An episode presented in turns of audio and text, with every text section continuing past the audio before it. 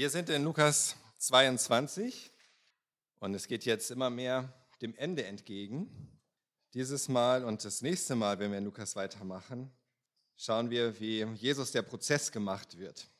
Im Grunde von verschiedenen Parteien, aus verschiedenen Richtungen, auch weltliche Herrscher, auch einfach das ganz gemeine Volk sozusagen. Aber diesmal, heute, schauen wir uns an, wie im Grunde die Religiösen ihm den Prozess machen. Die Vertreter der Religion machen dem Sohn Gottes den Prozess. Ein Scheinprozess. Und das ist das, was wir uns heute anschauen wollen. Wir schauen uns dazu an aus Lukas die Verse 54 und dann 63 bis 71. Wir werden heute aber auch ganz viel in anderen Evangelien unterwegs sein, denn Lukas berichtet einen Teil sozusagen der Geschichte aus einer Perspektive, relativ kurz zusammengefasst. Und gerade jetzt, wenn es darum geht, wie Jesus der Prozess gemacht wurde und die ganze weitere Geschichte, da bekommen wir viele, viele Details zusammen, wenn wir aus den verschiedenen Evangelien die Informationen zusammennehmen.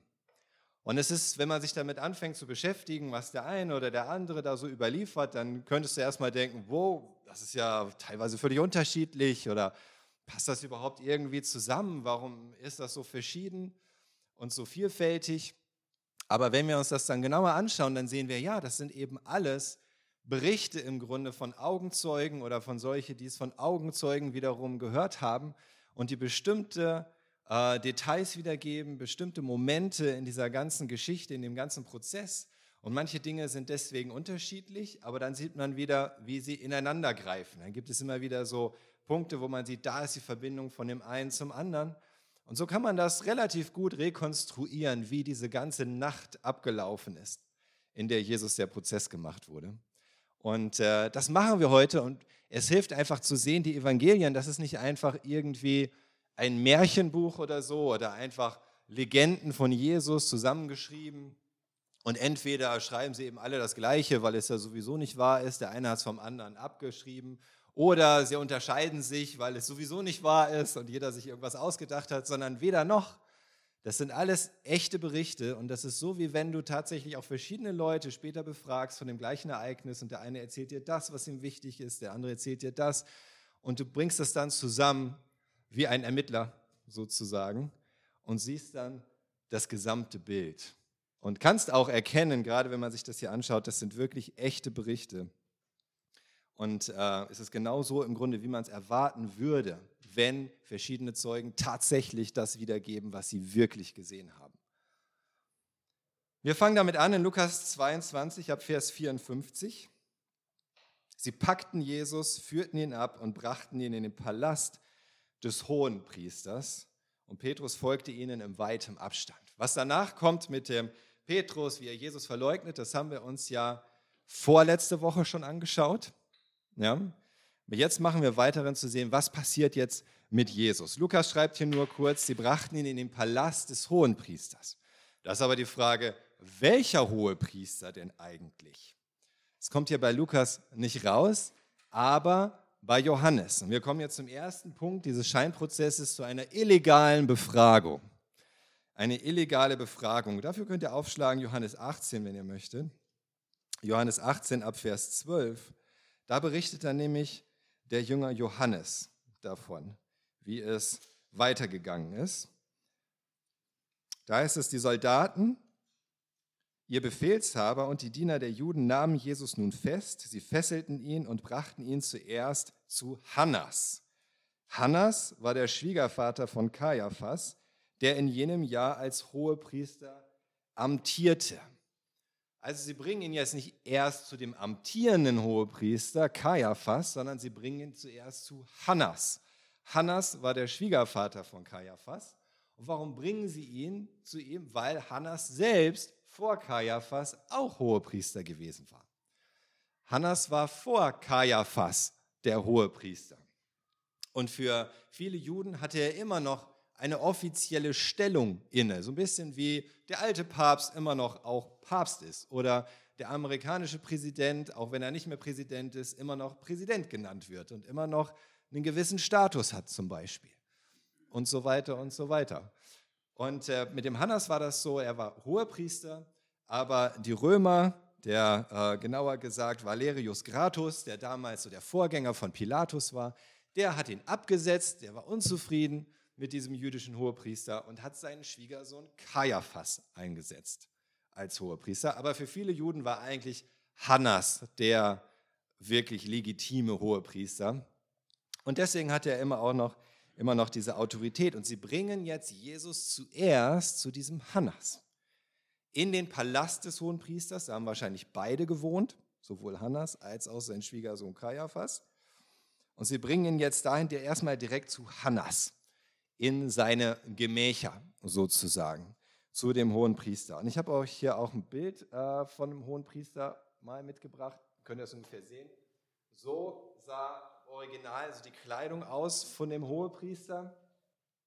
Ob sie das jetzt zur Zeit Jesu alles noch genauso wieder nachgestellt hatten, wissen wir nicht, aber so ungefähr. Das ist der Hohepriester eigentlich wirklich die höchste Autorität, ja, der, die größte religiöse Macht in Israel. Und da ist jetzt Jesus, es gibt sogar ein Bild davon, wie Jesus vor dem Hohepriester ist, ein bisschen dunkel, ich weiß nicht, ob ihr das gut sehen könnt, das ist von einem Maler aus dem 16. Jahrhundert. Ein äh, holländischer Maler hat sich da so vorgestellt, wie Jesus jetzt vor diesem Hohepriester steht. Wahrscheinlich vor Hannas. Und er wird befragt. Das heißt dann in Johannes 18 ab Vers 19, inzwischen begann der Hohepriester Jesus über seine Lehre und seine Jünger zu befragen. Jesus erklärte, ich habe immer offen vor aller Welt geredet und nie im Geheimen gelehrt, sondern immer in den Synagogen und im Tempel, wo alle Juden zusammenkommen. Warum fragst du dann mich? Frag doch die, die mich gehört haben. Sie wissen, was ich gesagt habe. Also wie gesagt, das ist eigentlich eine illegale Befragung. Dieser Hannas hatte überhaupt kein Recht, Jesus irgendwie zu verhören. Schon gar nicht in der Nacht und ohne Öffentlichkeit, ohne den Hohen Rat, aber da kommen wir später noch dazu. Und wir sehen, Jesus ist auch gar nicht bereit, sich ausfragen zu lassen, weil es gar keinen Grund gibt, dass dieser Hannas ihn jetzt ausfragt. Jesus sagt im Grunde zu ihm, ich habe doch das vor allen erzählt. Wenn du wirklich interessiert bist, wenn du es wirklich einfach wissen möchtest, als Mensch sozusagen, dann geh doch hin und frag die Leute, die haben mich doch gehört. Weil er die Autorität des Hohenpriesters, dieses ehemaligen Hohenpriesters, gar nicht anerkennt. Er sagt, gut, okay, du möchtest das gerne wissen, frag die Leute, denen ich das erzählt habe. Und er weiß, diese Befragung hat gar keine rechtliche Grundlage. Das gefällt aber diesem Hannas nicht und denen, die bei ihm sind. Und dann heißt es ab Vers 22, empört über diese Worte schlug ihn einer der dabei stehenden Wächter ins Gesicht und sagte, wie kannst du so mit dem Hohenpriester reden? Bei Jesus entgegnete, wenn ich etwas Unrechtes gesagt habe, dann beweise es mir. Bin ich aber am Recht, warum schlägst du mich dann? Danach ließ Hannas Jesus gefesselt zu Kaiaphas, dem amtierenden Hohenpriester, bringen. So, da sind jetzt die Diener dieses ehemaligen Hohenpriesters und denen gefällt das nicht, dass Jesus offensichtlich die Autorität von Hannas nicht anerkennt. Und sie schlagen ihm ins Gesicht. Sie wollen ihn mit Gewalt dazu bringen, dass er diesem Hohepriester, diesem angeblichen Hohenpriester Respekt zollt. Das macht aber die Unrechtmäßigkeit dieses ganzen Theaters nur noch schlimmer im Grunde. Denn dazu hatten sie auch wiederum kein Recht. Und wir sehen, Jesus ist einfach nicht bereit, so zu tun, als müsste er Hannas aus irgendeinem Grund Ehre erweisen. Das tut er nicht.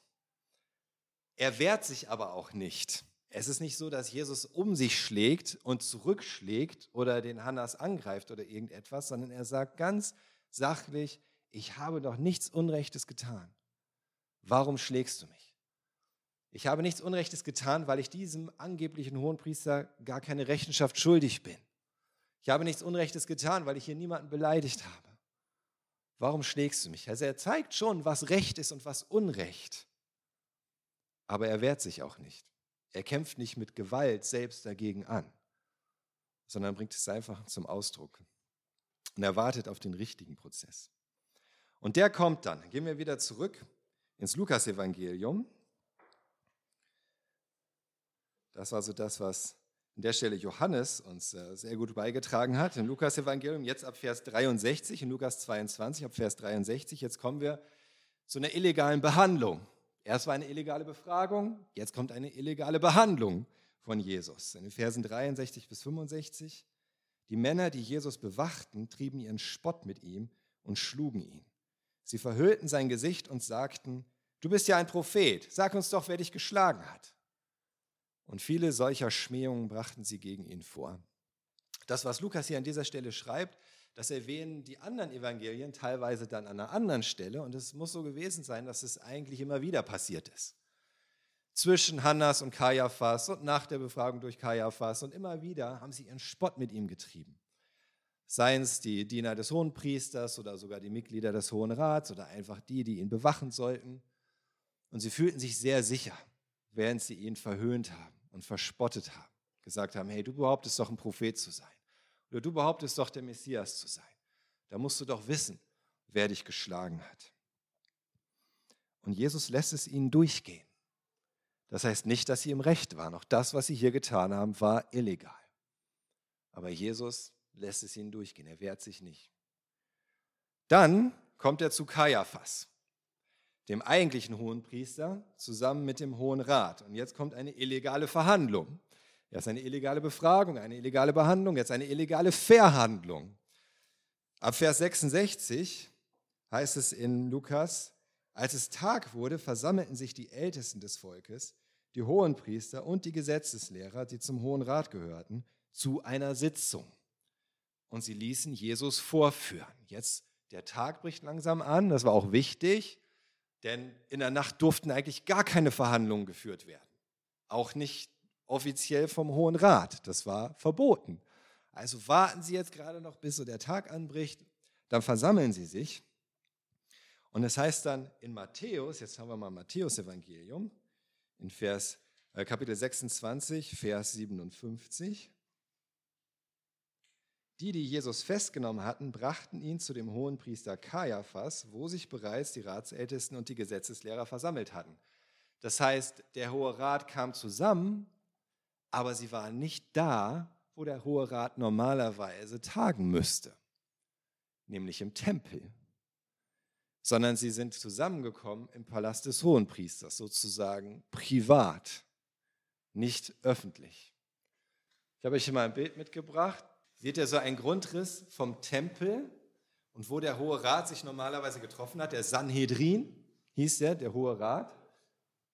Das war in diesem Seitenraum vom Tempel. Das war ein spezieller Raum, extra für den Hohen Rat. Da wurden eigentlich die öffentlichen Sitzungen abgehalten. Jetzt nochmal das Bild davor. Das war extra dafür gemacht. Sie saßen alle im Halbkreis. Der Hohepriester da in der Mitte, der Angeklagte davor und dann auch Studenten in diesen hinteren Reihen. Saßen die Studenten der Gelehrten, der Rabbiner. Und die waren auch nicht unwichtig, denn diese Studenten, die durften auch was sagen, aber nur zur Verteidigung des Angeklagten.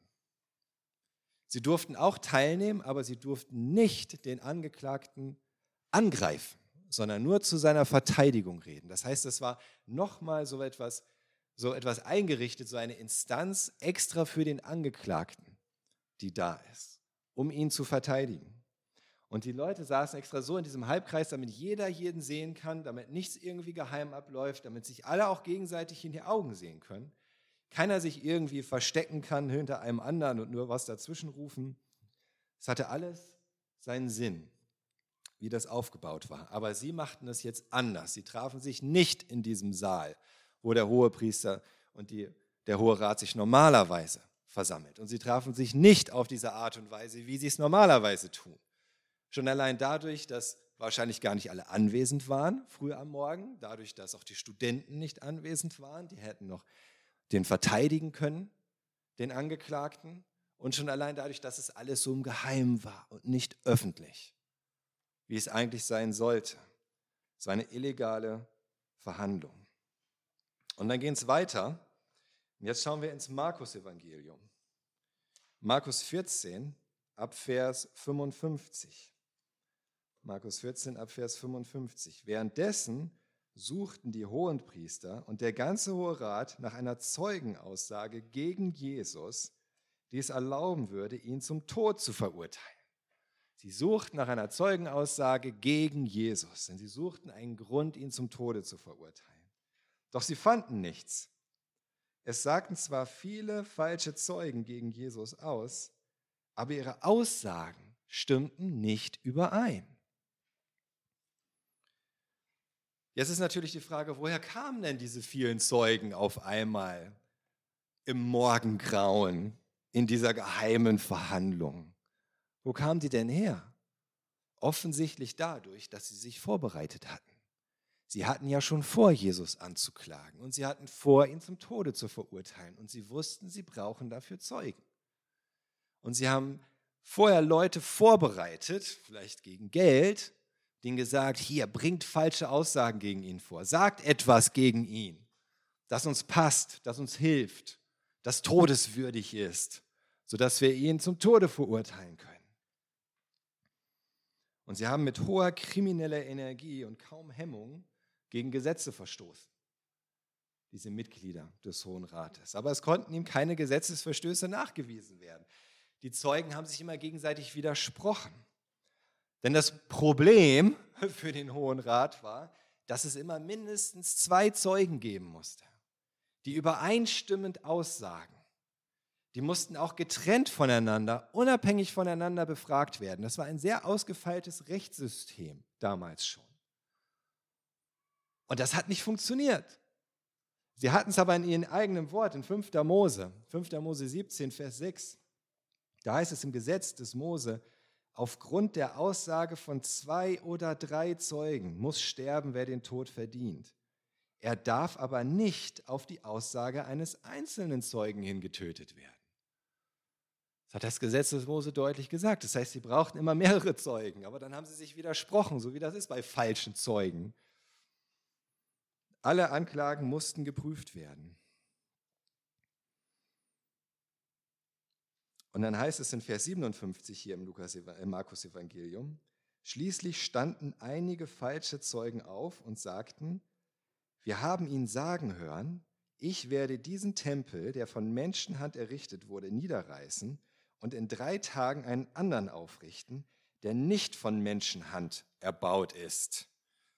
Doch auch ihre Aussagen stimmten nicht überein. Jetzt haben sie sogar schon Leute gefunden, die tatsächlich wahrscheinlich irgendetwas mitgekriegt haben von Jesus. Denn vielleicht, wenn ihr das so hört, was diese Zeugen da sagen, da klingelt was in euren Ohren und ihr denkt, ja, Jesus hat doch tatsächlich sowas gesagt in der Richtung, oder? War da nicht was, was Jesus gesagt hat über den Tempel und auch mit dem in drei Tagen wieder aufbauen und so weiter? Das stimmt doch. Ja, das stimmt auch zum Teil. In Lukas 21, Vers 6 zum Beispiel.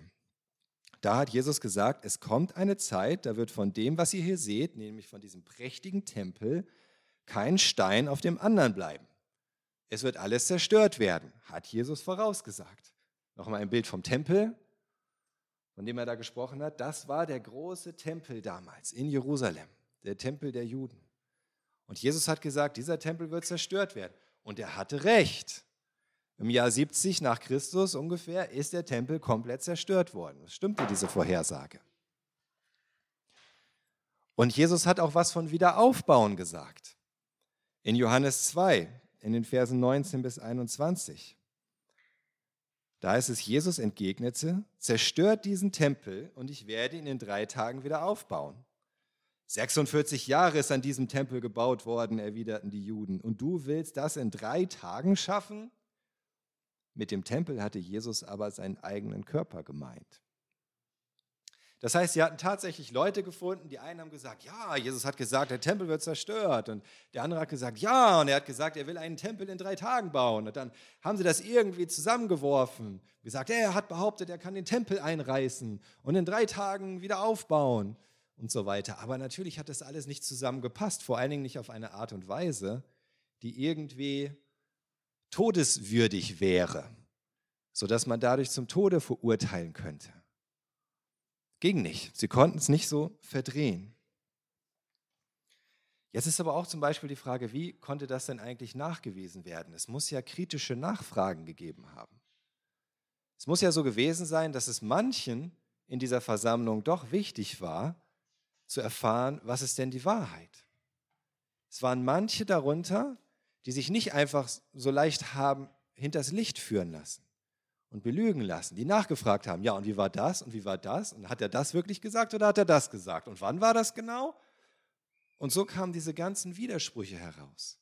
Das heißt, es gab da auch solche, die waren nicht gegen Jesus eigentlich. Und wir lesen das auch später in Lukas 23 in den Versen 50 bis 51.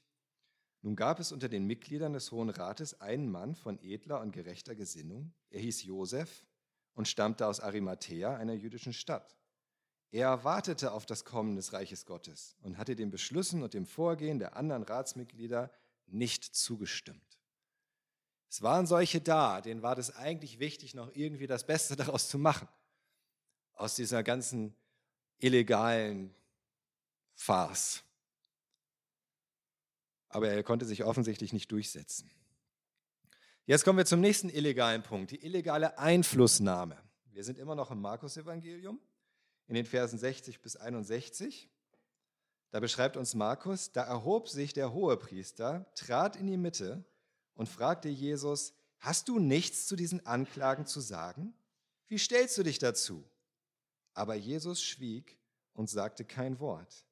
Darauf fragte ihn der Hohepriester noch einmal, bist du der Messias, der Sohn des Hochgelobten? Das war eigentlich illegal, was der Hohepriester hier getan hat, denn der Hohepriester sollte nicht der Ankläger sein, sondern der Richter. Und er durfte eigentlich gar nicht direkt Einflussnahme nehmen auf den Angeklagten und im Grunde unter Druck setzen, dass er sich selbst belastet. Durfte er gar nicht. Hat er aber trotzdem gemacht. Und jetzt gehen wir wieder zurück ins Lukas-Evangelium. Lukas 22, 67 bis 68. Da beschreibt uns das Lukas so, dass er von vielen aufgefordert wurde und sie forderten ihn auf, wenn du der Messias bist, dann sag es uns. Und Jesus erwiderte, wenn ich es euch sage, so würdet ihr mir doch nicht glauben. Und wenn ich euch frage, antwortet ihr ja nicht. Diese Frage ist ja eigentlich genau die richtige, oder? Bist du der Messias? Bist du der Sohn Gottes? Es ist genau die richtige Frage, die sie stellen. Aber Jesus weiß, dass diese, diese ganzen Motive dahinter, ihre Einstellung, das, was sie damit erreichen wollen, völlig falsch ist. Es ist keine ehrliche Frage an Jesus, bist du der Messias? Sondern sie fordern eigentlich viel mehr Rechenschaft von ihm. Sie wollen ihn reinlegen. Sie wollen ihn fertig machen. Sie fragen nicht, um zu glauben. Sie fragen Jesus nicht, weil sie denken, von ihm eine wahrhaftige Antwort zu bekommen, sondern nur, um ihn verurteilen zu können. Und wenn Jesus sie fragt, sagt er, dann antworten sie nicht. Mit anderen Worten, würde er mit ihnen wirklich darüber sprechen? Würde er wirklich versuchen, mit ihnen ein Gespräch zu führen, darüber, wer er wohl ist? Und warum das offensichtlich ist, dass er der Messias ist, dann würde nichts dabei herauskommen. Denn sie haben kein Interesse an der Wahrheit und sie haben kein Interesse an einem Gespräch mit Jesus, an einer Begegnung mit dem Messias. Sie suchen sich nach der Wahrheit, weil sie gar nicht bereit sind, Gott zu begegnen. Und dann macht Jesus dem ein Ende. In Vers 69 hier bei uns in Lukas, da sagt Jesus, doch von jetzt an wird der Menschensohn an der rechten Seite des allmächtigen Gottes sitzen. Das ist seine Antwort. Jesus fängt nicht an zu diskutieren. Er versucht es auch nicht mit schönen Worten oder mit komplizierten Worten zu erklären. Es wäre sowieso sinnlos gewesen, hätte Jesus jetzt eine Predigt gehalten. Es wäre sinnlos gewesen, hätte er irgendwie sich auf eine Diskussion eingelassen, denn sie hatten die Beweise, die sie brauchten. Und im Grunde hätte er ihnen noch mehr Beweise geliefert, hätte er damit ihre Schuld nur noch mehr vergrößert. Denn an anderer Stelle hat Jesus auch gesagt, ihr seid schuldig, weil ihr sehend seid, weil ihr eigentlich wisst, was ihr wissen müsst und weil ihr behauptet, alles zu wissen. Das macht euch schuldig. Also es hätte nichts gebracht, wenn Jesus jetzt noch weiter mit ihnen diskutiert hätte. Und er beschränkt sich einfach auf ein Zitat aus der Heiligen Schrift, aus dem Wort Gottes, aus dem Wort seines Vaters. Und er zitiert hier aus zwei Stellen. Das erste, was er zitiert, ist aus dem Propheten Daniel. Prophet Daniel. In Daniel 7, in den Versen 13 bis 14, da prophezeit Daniel viele hundert Jahre vor Jesus, immer noch sah ich die nächtlichen Bilder. Da kam mit den Wolken des Himmels einer, der aussah wie der Sohn eines Menschen. Man führte ihn zu dem, der uralt war. Es kam einer, der aussah wie der Sohn eines Menschen. Das heißt, er hatte eine menschliche Gestalt. Und Jesus nennt sich selbst immer wieder der Sohn des Menschen und bezieht sich damit auf diese Prophetie von Daniel, wo der kommende Messias als Menschensohn bezeichnet wird.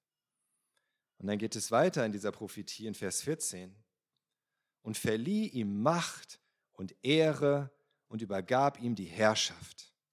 Die Menschen aller Völker, Nationen und Sprachen dienten ihm. Seine Herrschaft ist ewig Sie wird nicht vergehen. Sein Reich wird niemals zerstört. Es ist in dieser Prophetie wird dieser Menschensohn gezeigt als der Messias und gleichzeitig als dieser im Grunde göttliche, ewige Herrscher. Und damit identifiziert sich Jesus und er sagt, das bin ich. Dieser Mensch, der gleichzeitig dieser göttliche Herrscher ist. Und er zitiert auch aus Psalm 110. Ich lese euch die Verse 1 bis 3 vor. Es ist ein Psalm von David, dem König von Israel, dem Vorfahren von Jesus. So spricht Jahwe zu meinem Herrn. Setz dich zu meiner Rechten hin, bis ich deine Feinde zum Schemel für dich mache, auf den du deine Füße stellst. Das heißt, er sitzt zur Rechten Gottes. Von Zion bereitet Jahwe deine Königsmacht in alle Richtungen aus. Inmitten deiner Feinde herrsche du. Dein Volk kommt willig, wenn deine Macht erscheint. Geschmückt wie der Tau in heiliger Pracht kommt deine junge Mannschaft zu dir. Da prophezeit David diesem Psalm von, auch von dem Messias, zu dem Gott sagt, setze dich zu meiner Rechten, zur Rechten der Macht. Und das sagt Jesus, das bin ich. Ich bin der Menschensohn, der sitzt zur Rechten Gottes. Das ist alles, was er ihnen sagt im Grunde und es ist so stark. Und er offenbart damit an dieser Stelle alles. Vorher war es Jesus wichtig, dass die Leute nicht ihn ausrufen als Messias, weil er nicht zu früh wollte, dass sie denken, er ist irgendein König und er startet jetzt eine Revolte und in irgendeiner falschen Erwartung auf, gewiegelt werden und so weiter. Aber jetzt offenbart er sich. Er sagt, ich bin es. Ich bin dieser Mensch, der Messias ist, dieser göttliche Herrscher. Und er zeigt damit, dass er in diesem Moment zwar gerade der leidende Messias ist und scheinbar in der Hand dieser Menschen, aber in Wirklichkeit ist er der allmächtige, ewige und göttliche Herrscher. Das heißt im Hebräerbrief, in Hebräer 12, Vers 2, und dabei wollen wir auf Jesus schauen. Er hat gezeigt, wie der Glaubenslauf beginnt und wie er zum Ziel führt, nämlich in diesem Leiden, zu dem Jesus bereit ist. Weil er wusste, welche Freude auf ihn wartete, hat er das Kreuz und die Schande dieses Todes auf sich genommen. War das eine Schande? Natürlich war das eine Schande, wenn der Sohn Gottes am Kreuz stirbt. Aber er hat das bewusst auf sich genommen, weil er gelitten hat für die Menschen und weil er wusste, welche Freude auf ihn wartete. Nun sitzt er auf dem Ehrenplatz an Gottes rechter Seite. Das ist passiert. Das ist geschehen, weil er bereit war, diesen Weg zu gehen. Und das verstehen sie in dem Moment nicht, aber es ist wahr. Und wir erinnern uns an letzte Woche. Was hat Jesus die Kraft gegeben, das alles durchzumachen? diese illegale Befragung, die illegale Behandlung, die Misshandlung im Grunde und Schmähung und das alles. Was hat ihm dazu die Kraft gegeben? Das Gebet. Das Gebet im Garten Gethsemane, das hat ihm die Kraft dazu gegeben. Das hat ihn ausgerichtet auf diesen Weg und deswegen konnte er das alles durchmachen. konnte er da durchgehen. Es half ihm, sich zu konzentrieren, nicht auf den Becher des Zorns, den Becher des Leids, den er jetzt gerade angefangen hat zu trinken. und den er noch wird ganz austrinken müssen, sondern auf die Freude Gottes Willen zu tun. Diese Freude zu wissen, das ist der Wille des Vaters und das wird Frucht bringen, das wird Rettung der Welt bringen, was ich hier gerade tue. Und Jesus weiß, wo am Ende sein Platz ist. Und das ist interessant, ja, er sitzt hier gerade vor Gericht. Er wird hier gerade angeklagt. Sie sitzen ja, vor ihm als Richter. Aber in Wirklichkeit ist er ihr Richter. Er ist derjenige, der zur Rechten Gottes sitzt. Und er ist derjenige, der wiederkommen wird als der Richter. Und der auch sie richten wird. Genau wie wir das gesungen haben auch. Vorhin in der Lobpreiszeit. Ich weiß nicht, ob euch das aufgefallen ist. Er kommt wieder, um zu richten. Er scheint hier der arme, hilflose Angeklagte. Aber in Wirklichkeit ist er der Richter. Dann kommt eine illegale Verurteilung. Nach der illegalen Verhandlung eine illegale Verurteilung. Vers 70 und 71 schreibt Lukas, da riefen sie alle, dann bist du also der Sohn Gottes. Ihr sagt es, erwiderte er, ich bin es. Da riefen sie, was brauchen wir noch Zeugen? Wir haben es ja selbst aus seinem Mund gehört. Und im Matthäusevangelium lesen wir noch etwas detaillierter in den Versen 65 und 66. Da riss der Hohepriester sein Gewand am Halssaum ein und rief, er hat gelästert. Was brauchen wir noch Zeugen? Jetzt habt ihr die Gotteslästerung gehört. Was der Hohepriester macht, ist hier an seinem Gewand das so einzureißen. So ein Stück weit, so eine Handbreit ungefähr, tief einreißen. Das war seit Jahrtausenden bei den Juden ein Zeichen von tiefer Erschütterung, von Trauer, von Leid. Es war einfach so, nein! Das können wir schon lesen, ganz am Anfang, ersten Buch Mose. Als Jakob erfährt, dass sein Sohn Josef offenbar von einem wilden Tier gerissen wurde, reißt er das ein, weil er so schockiert ist, so erschüttert. Und das macht der hohe Priester hier auch. Er reißt das ein, weil er damit irgendwie zum Ausdruck bringen will, oh nein, ich bin so erschüttert, was Jesus hier sagt. Tatsächlich durfte der hohe Priester das gar nicht. Im 3. Mose 21, Vers 10, da heißt es, der hohe Priester darf sein Gewand nicht einreißen. Er darf das nicht. Er darf sein Haar nicht hängen lassen, was ein Ausdruck ist von Fasten und Trauer. Und er darf auch sein Gewand nicht einreißen. Warum? Weil er heilig sein soll. Und weil dieses Gewand damals für den Hohepriester heilig sein sollte. Aber er macht es trotzdem. Warum? Weil es ihm so wichtig ist, diese Erschütterung zu heucheln, im Grunde. Um irgendwie zu tun, als wäre er wirklich schockiert, dass Jesus Gott gelästert hat. Oh nein, nein, das tut ihm am Herzen weh, wenn er das hören muss. In Wirklichkeit hat er innerlich triumphiert. In Wirklichkeit hat er innerlich gedacht, ja, er hat es gesagt. Diese Gotteslästerung war genau das, worauf er gewartet hat, damit er jetzt endlich weitermachen kann mit seinem Plan. Ob Gott dabei tatsächlich gelästert wurde oder nicht, war ihm völlig egal. Denn es ging ihm nicht um Gott, diesem religiösen Führer.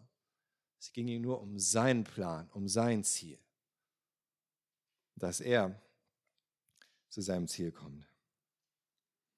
Es war eine illegale Verurteilung.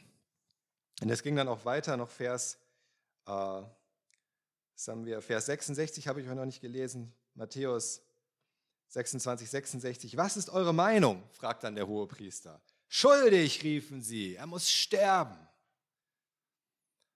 Noch wieder ein Aspekt einer illegalen Verurteilung, denn es war genau festgelegt, wie so ein Urteil gefällt werden sollte.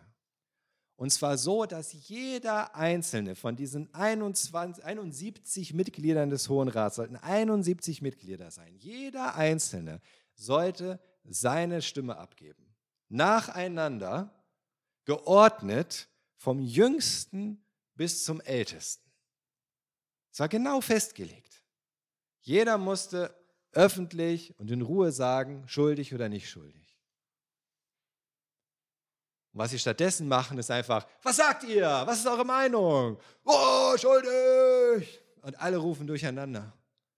Und der hohe Priester hört auf dieses laute Geschrei statt die Einzelnen zu befragen, was sie tatsächlich denken.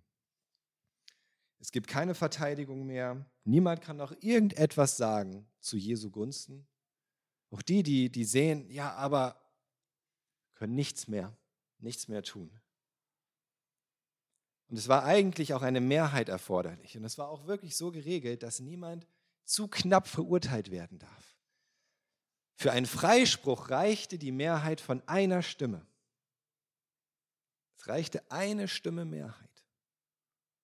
Für eine Verurteilung mussten es zwei Stimmen sein. Niemand durfte mit nur einer Stimme Mehrheit verurteilt werden. Es war eigentlich alles darauf ausgerichtet, Gnade walten zu lassen und niemanden ungerechtfertigt zu verurteilen. Also sie missachten das alles, von vorne bis hinten. Und dann kommt die illegale Vollstreckung. Wenn wir wieder zurück sind im Lukasevangelium, dann als nächstes in Kapitel 23 ab Vers 1, damit beschäftigen wir uns das nächste Mal dann, aber wir können schon den Blick vorauswerfen, dass sie sich alle sofort erheben, Jesus ergreifen im Grunde, ihn nochmal schlagen und verspotten und zu Pilatus bringen. Denn sie wollen, dass dieses Todesurteil, das sie gefällt haben, schnell vollstreckt wird. Und auch das war verboten. Das Todesurteil, ein Todesurteil durfte niemals an dem Tag vollstreckt werden, an dem es ausgesprochen wurde. Niemals. Warum?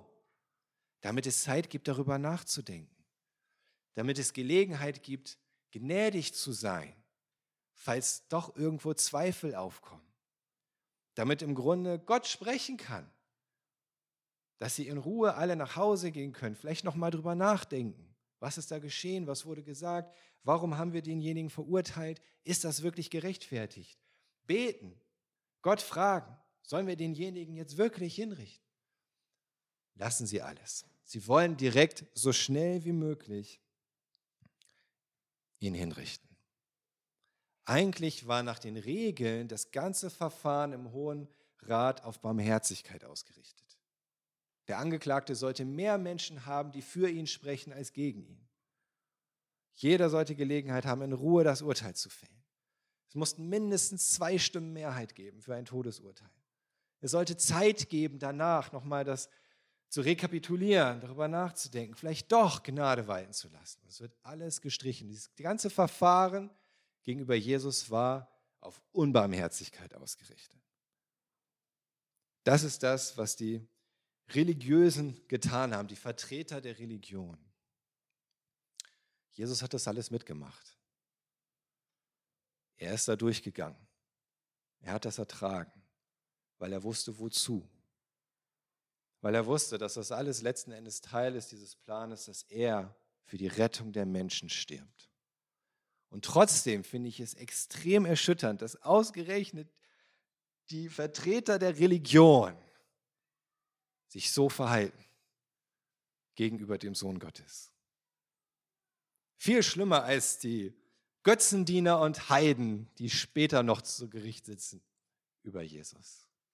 Und es ist etwas, was uns auch selber ermahnen sollte.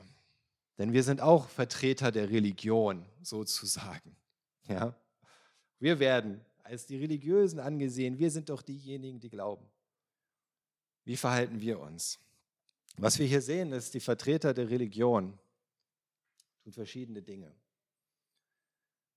Sie maßen sich an, die sie nicht.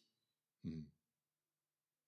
Sie maßen sich eine Autorität an, die sie nicht haben. Es fängt an mit Hannas, der angebliche Hohepriester, und überhaupt dieser Hohe Rat, der völlig unzureichend zusammenkommt und denkt, er kann über den Sohn Gottes Gericht sitzen. Wie machst du das? Wie begegnest du dem Sohn Gottes? Auch manchmal eine Autorität, die du gar nicht hast. Wenn wir von ihm Rechenschaft fordern, vom Gott, vom Wort Gottes. Jesus ist das fleischgewordene Wort Gottes. Und es wurde von den Vertretern Gottes angegriffen. Wie gehst du mit dem Wort Gottes um, zum Beispiel, was du hast? So als hättest du Autorität darüber und könntest entscheiden, was darin wahr ist und nicht wahr und gültig und nicht gültig und forderst Rechenschaft. Hä? Was soll das denn? Das verstehe ich nicht, das macht keinen Sinn oder ich denke, das widerspricht sich. Auch mit so einer Autorität, die wir gar nicht haben. Die Vertreter der Religion brechen ihre was denkt ihr? Sie brechen ihre eigenen Regeln. Sie brechen ihre eigenen Regeln. Sie haben so gute Gesetze, die ihnen ja auch so wichtig sind eigentlich, auf die sie beharren, die sie durchsetzen wollen. Und sie brechen sie selbst. Und das ist Heuchelei. Wo brichst du deine eigenen Regeln? Wo bist du bereit, mit dir selbst gnädiger zu sein als mit anderen, wenn es dir nur in den Kram passt, wenn es deinem Ziel hilft, das du verfolgst? Die Vertreter der Religion bauen auf, mhm, die sagen, was sie. Was meint ihr? Sie bauen auf Zeugen, die sagen, was sie hören wollen. Ganz genau. Es war ihnen egal, ob das die Wahrheit ist oder nicht. Hauptsache, es wird jemand rangeschafft, der genau das sagt, was sie hören wollen.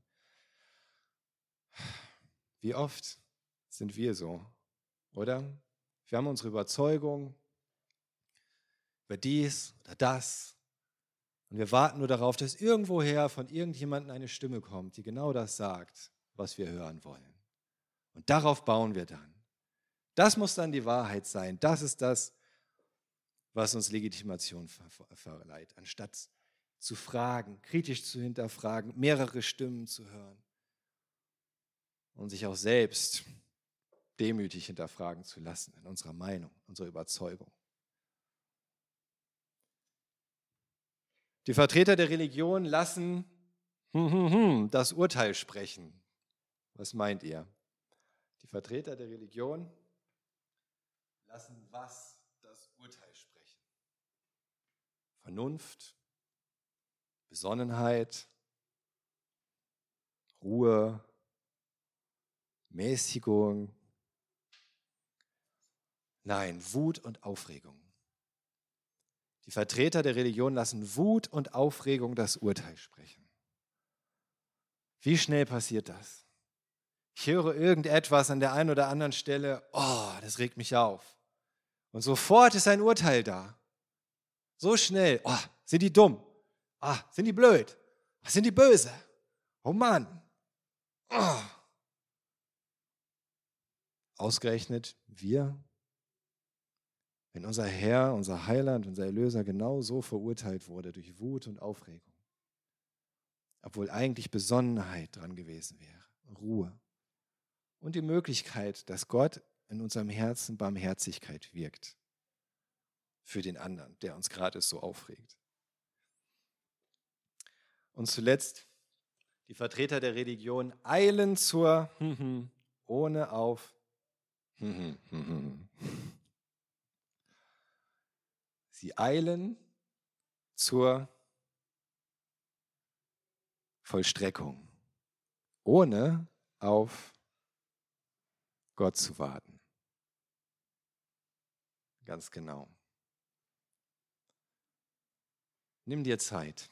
Wenn du wirklich denkst, Gott hat dir gesagt, tu dies oder tu das, und du merkst, du bist dabei innerlich aufgewühlt, und du, du merkst, ich, ich kenne das so, dann lieber jetzt gleich machen, sonst komme ich noch ins Zweifeln. Lieber jetzt sofort umsetzen, sonst sagt mir vielleicht noch jemand, dass das eine Dummheit ist. Lieber direkt zur Tat schreiten, dann kann nichts mehr dazwischenkommen sozusagen. Ich will doch gar nicht mehr darüber nachdenken. Aber auch genau das ist das, was Gottes Geist nicht will, sondern dass wir nüchtern sind, dass wir auf Gott warten. Auf Gott warten bedeutet in der Bibel, es ihm überlassen. Nicht denken, ich muss es selbst in die Hand nehmen. Ich muss es jetzt tun, denn sonst passiert es nicht. Sondern vertrauen, dass Gott, was er möchte, wirken kann. Und dann warten, bis er mich dahin führt, das auch zu tun, wenn es meine Aufgabe ist. Sind ein paar Punkte, die die Vertreter der Religion hier an den Tag legen. Und ich denke, es sollte uns eine Lehre sein. Sind wir auch religiös, wie die Hohepriester, Gesetzeslehrer und andere? Und verhalten uns so, als wären wir einfach nur religiös, als geht es uns nur um unser Ziel, als wollten wir nur Bestätigung einfach für das, was wir jetzt für richtig halten. Und irgendwie unsere Religion durchsetzen. Oder begegnen wir wirklich Jesus Christus, der Messias, der Sohn Gottes, der Antworten für uns hat, wenn wir demütig zu ihm kommen und fragen, statt Rechenschaft zu fordern oder ihn verurteilen zu wollen.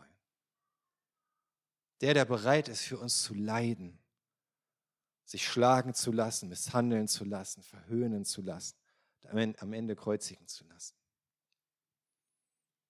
Der für all diese Menschen gestorben ist, über die wir so leicht ein Urteil fällen, in Wut und Aufregung. Amen.